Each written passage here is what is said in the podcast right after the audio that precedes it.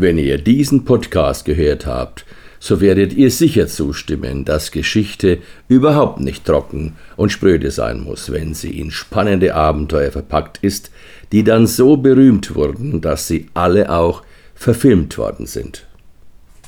Der Journalist Konrad Roth erzählt in seinem 80-teiligen Podcast Triumphe und Tragödien der Weltgeschichte von den faszinierenden Hintergründen und den besonderen Persönlichkeiten rund um die großen Ereignisse der Jahrhunderte. Und dazu wünschen wir euch nun gute und spannende Unterhaltung.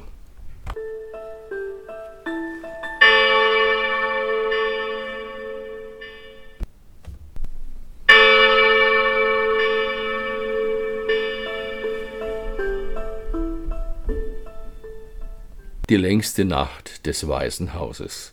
Am Mikrofon Konrad Roth. Der 28. Oktober 1962 ist als der schwarze Samstag in die amerikanische Geschichte eingegangen. Dass wir den Fortbestand unserer Zivilisation der Zivilcourage eines jungen Marineoffiziers zu verdanken haben, ist bei uns so gut wie unbekannt. In jenen 13 Tagen im Oktober 1962, die dann als die Kubakrise in die Geschichte eingegangen sind, gab es sogar mehrfach Augenblicke, die zum sofortigen Atomkrieg hätten führen können. Und einmal, einmal war der Untergang sogar nur eine Minute entfernt. Die Kubakrise war aus der Einrichtung von amerikanischen Atomraketen in der Türkei und der daraufhin erfolgten Stationierung von russischen Atomwaffen in Kuba entstanden, dies nur 200 Kilometer vom amerikanischen Festland entfernt. Um dies nun keinesfalls zuzulassen, blieben den USA drei Möglichkeiten Seeblockade, Luftangriff oder Invasion. Die gegenseitigen Schuldzuweisungen und Drohungen schaukelten sich immer mehr hoch und gipfelten schließlich in der Vollversammlung der Vereinten Nationen in New York, als der amerikanische Botschafter Stevenson klar belegte Luftaufnahmen vorlegte, aus denen die Existenz der von den Russen stets geleugneten Raketen eindeutig hervorging. Präsident Kennedy ordnete daraufhin für seine Streitkräfte mit DEFCON 3 erhöhte Alarmbereitschaft an und er verkündete in seiner weltweit beachteten Fernsehansprache am 22. Oktober die Seeblockade Kubas, forderte den russischen Regierungschef Khrushchev zur Entfernung der Raketen auf und drohte ihm im Angriffsfall mit einem atomaren Gegenschlag. Doch Khrushchev akzeptierte die Seeblockade Kubas nicht, und so kam dann der als schwarzer Samstag in die amerikanische Geschichte eingegangene 27. Oktober. Zuerst wurde am Vormittag ein amerikanisches Spionageflugzeug von den Russen abgeschossen und der Pilot Major Anderson dabei getötet.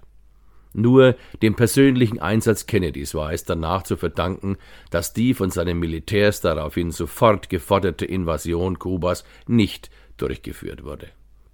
Der Präsident ging daraufhin auf DEFCON 2 herunter, die ohne Kriegsfall höchste mögliche Alarmstufe. Und nun konnte jeder noch so kleine Funken einen Atomkrieg auslösen. Und am Nachmittag dieses Tages, da war es dann um ein Haar so weit. Amerikanische Zerstörer und ein Flugzeugträger hatten ein russisches U-Boot geortet, eingekreist und dann begonnen, das U-Boot mit Übungswasserbomben zum Auftauchen zu zwingen. Von dessen atomarer Bewaffnung jedoch ahnten sie nichts. Im russischen U-Boot ging allmählich die Atemluft aus und es wurde immer stickiger und heißer an Bord. Kommandant Sawitski, der nur Rauschen im Äther hörte und Moskau über eine Stunde lang nicht mehr erreichen konnte, nahm so in den dauernden Erschütterungen des Bombardements von oben an, dass dort bereits der dritte Weltkrieg begonnen hatte und wollte so eine Atomrakete auf Washington abfeuern. Hierzu mussten drei Offiziere zustimmen.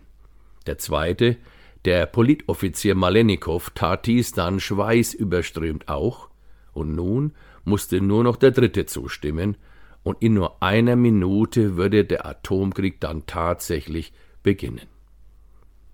Doch der nur zufällig hier mit anwesende 36-jährige Kommandant der russischen U-Boote vor Kuba, Wassili Archipow, behielt in dieser ungeheuren Drucksituation die Nerven und überzeugt in hitzigsten Wortgefechten mit auch Begriffen wie Feigling und Vaterlandsverräter die beiden anderen, dass das Auftauchen jetzt doch am vernünftigsten wäre. Denn sollte oben tatsächlich Krieg herrschen, so wäre das Drücken des Startknopfes für den Raketenabschuss ja immer noch möglich. Die Anspannung stieg nun von Minute zu Minute an. Die Nerven der Besatzung waren zum Zerreißen gespannt. Und als die müden und nach Atem ringenden russischen Matrosen in Erwartung einer Kriegssituation mit ihren Waffen in den Händen die Luken öffneten, da sahen sie zu ihrer völligen Verblüffung die amerikanischen Seeleute unbewaffnet auf ihren Schiffsdecks herumlaufen, Coca-Cola trinken und Rock'n'Roll-Musik hören. Es war kein Krieg. Archipow hatte Recht behalten.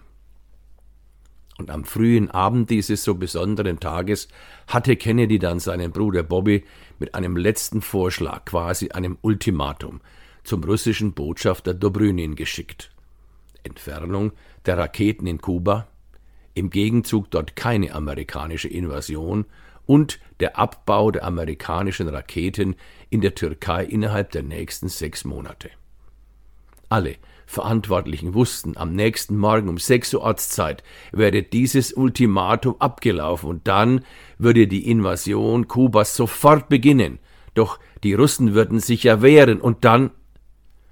Niemand wollte die danach unausweichlichen Folgen aussprechen, aber alle, alle hatten Angst davor.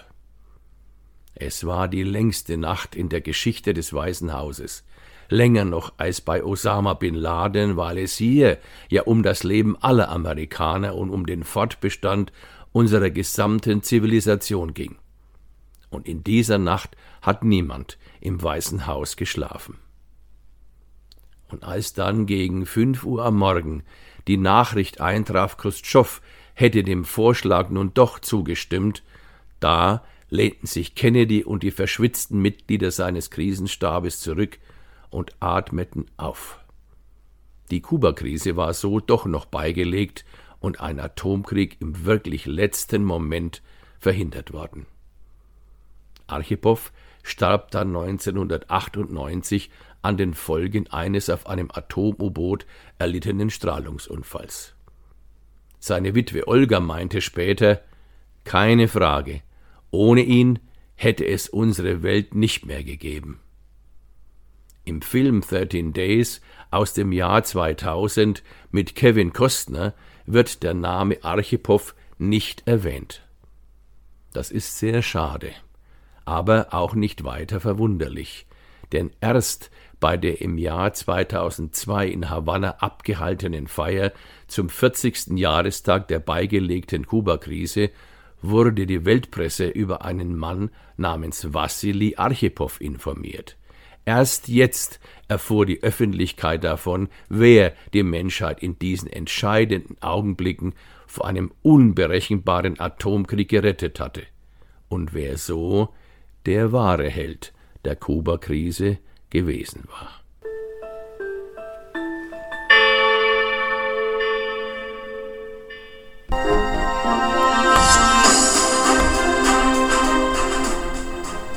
Liebe Hörerinnen und Hörer, vielen Dank für eure Zeit und auch eure Aufmerksamkeit.